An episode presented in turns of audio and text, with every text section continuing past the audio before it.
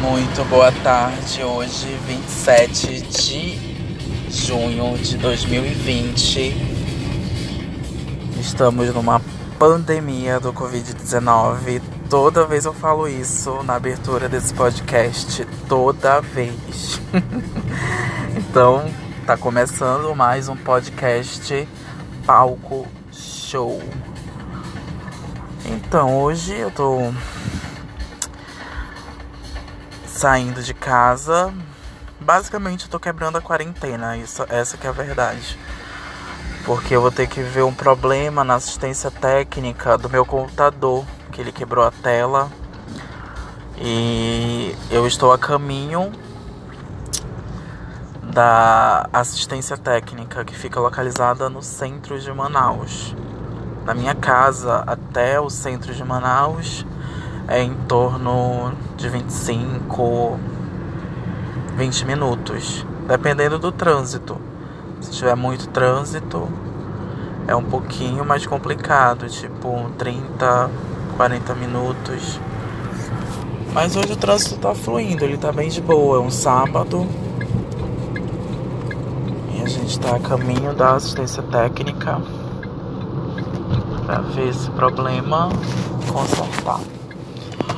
Bom, hoje o podcast ele vai ter um tema diferenciado. Foi uma coisa assim que apareceu na minha cabeça agora e eu tô no trajeto, eu tô no trajeto, na verdade, para ir para assistência técnica agora. Então eu passei na frente de um posto de gasolina e eu vi um um grupo de policiais Tipo, três viaturas da polícia em, em torno ali de quantos? 12 policiais? Não, minto. Tipo, em seis, isso. Uns seis policiais ali, um grupo de seis policiais, seis a sete, eu acho. Seis a sete policiais. eles estavam ali e tal, dialogando, possivelmente conversando sobre alguma coisa referente ao trabalho e tal mas me veio à mente justamente esse assunto que eu vou falar para vocês. Eu acho que todo mundo que mora nessa cidade, pelo menos de Manaus, ou sei lá, em qualquer cidade do Brasil, já passou por uma situação mega chata que foi assalto. Assalto tipo assalto à mão armada, leva teu celular, leva tua carteira e tal, e faz o assalto, enfim. Então já passou, eu acho que a maioria assim, das pessoas já passou por essa situação. Eu pelo menos conheço muita gente que já passou por isso. Eu também já passei por isso. Então a gente é, consegue comentar, consegue falar uma história sobre isso. que doideira.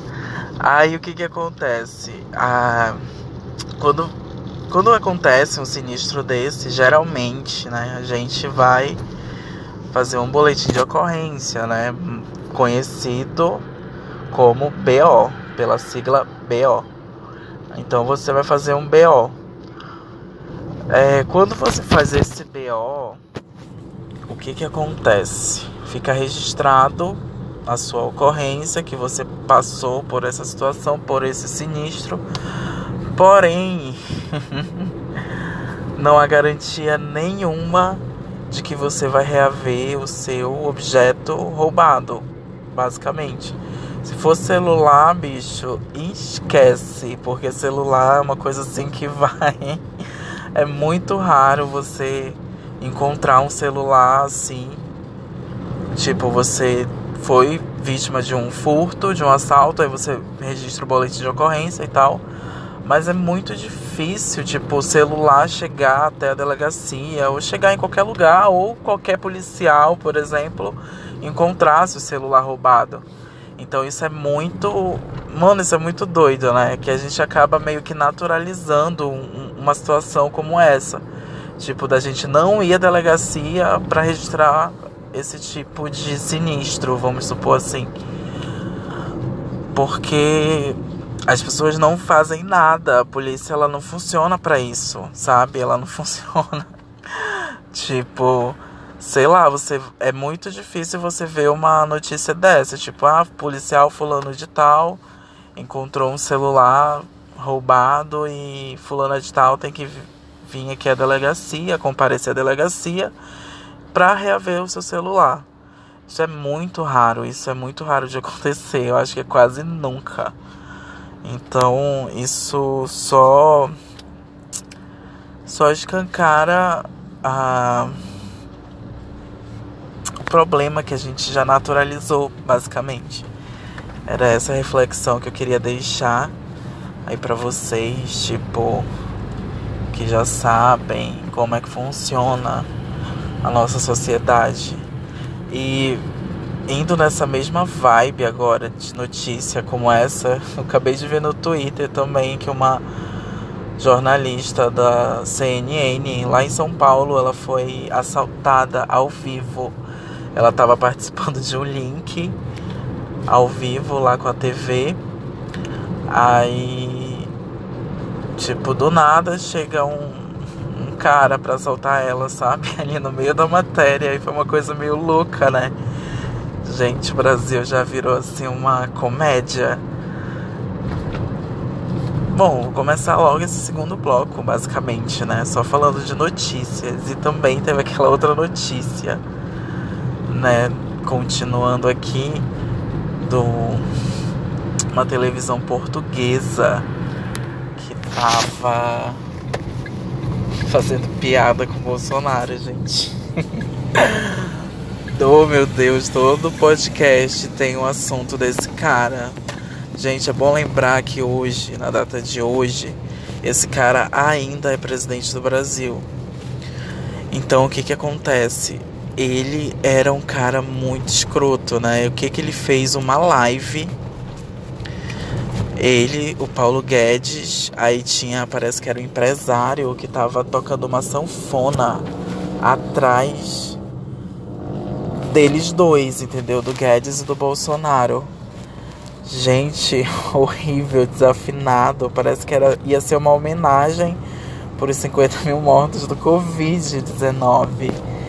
Para quem não sabe, a gente está numa pandemia nesse período.